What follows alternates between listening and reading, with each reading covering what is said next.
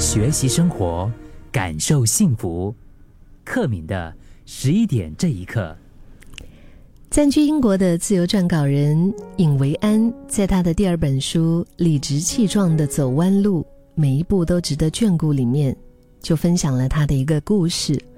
有一次，他在搭长途巴士的时候呢，他帮一位陌生人就是买了呃车票，就是所缺的一块钱呢。因为刚他刚好那个陌生人就是差那一块钱，所以他就帮对方就付了那所缺的一块。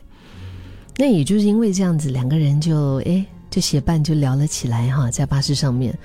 然后就你知道那种感觉哦，两个在长途巴士啊，然后又本来是陌生人，但是就越聊越发现彼此的一些。很相似的一些经历啊，一些地方，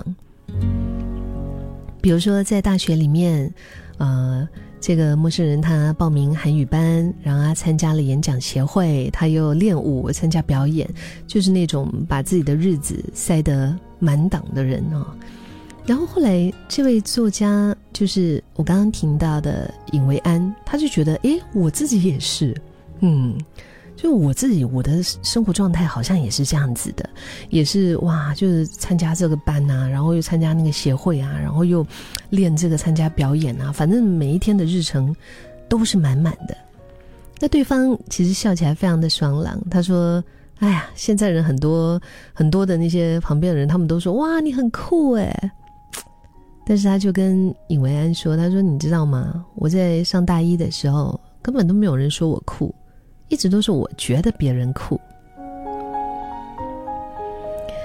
作者他自己觉得他跟对方蛮像的，就是在最开始的时候，总是怕自己的成长过程当中会落下一些什么。曾经的很多决定都是参考别人之后的结果，然后拼命的你追啊追啊找啊找啊，之后你才发现，哎，适合别人的。不一定适合自己哦，别人喜欢的，自己不一定真的喜欢嘞。这个让我想起，其实我小时候就那个时候有读一个专业啊，是导游的这个专业。嗯，然后，呃，为什么呢？因为大理吧，我的家乡大理，它是一个也可以算是以旅游啊。为主的一个城城市，所以当时我们那那届有很多的像我这个年纪的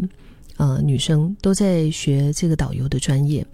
然后可能周围很多人就会觉得，哎，你这样子你出去你就比较容易找到饭碗呐，你就就是赚钱好啊，然后生活也多姿多彩啊，到处可以去玩啊，什么什么之类的哈，就是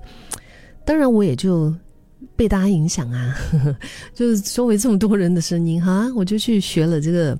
旅游的专业，然后就呃有一段时间就是在做实习的导游，但是后来我真的发现这个我不大能够胜任，我自己不大能够胜任，为什么呢？我不是不喜欢跟人打交道，但是太长的时间都一直处在一种就是不断的面对人，在处理各种危机啊，还有就是你知道吗？就是。的确，他就是各种情况的处理者。然后呢，你每一天面对大量的人群，然后你需要不停的讲话。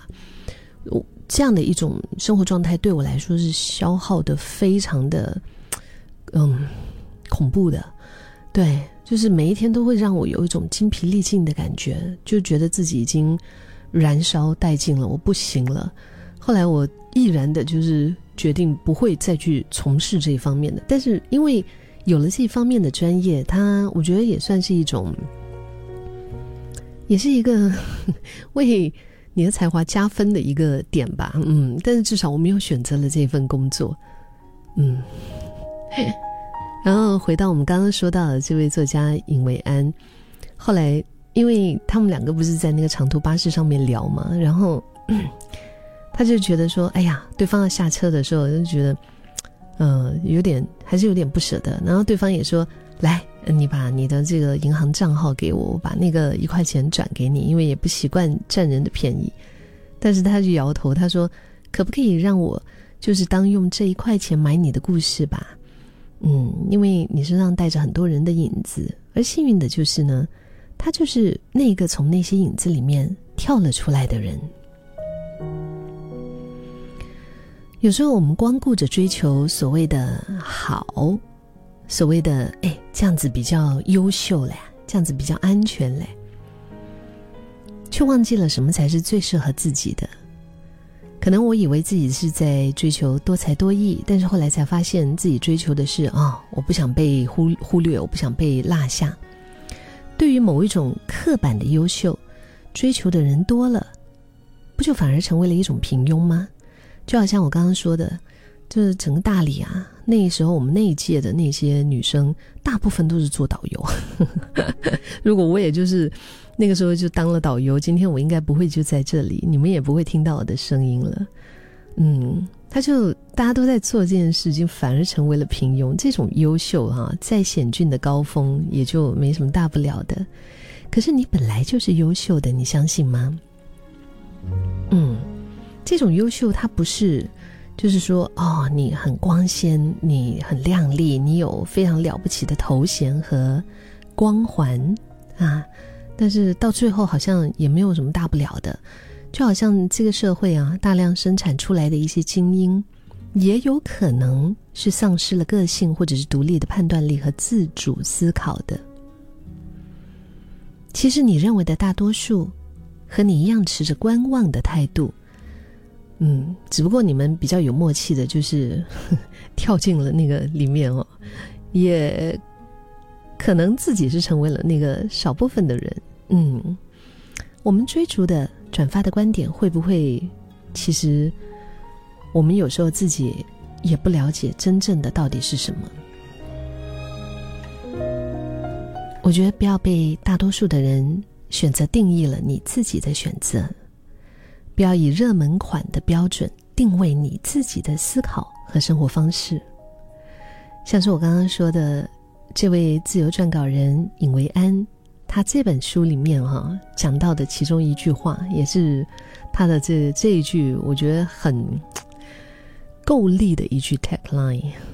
人生太短，不做人人都爱的那一款。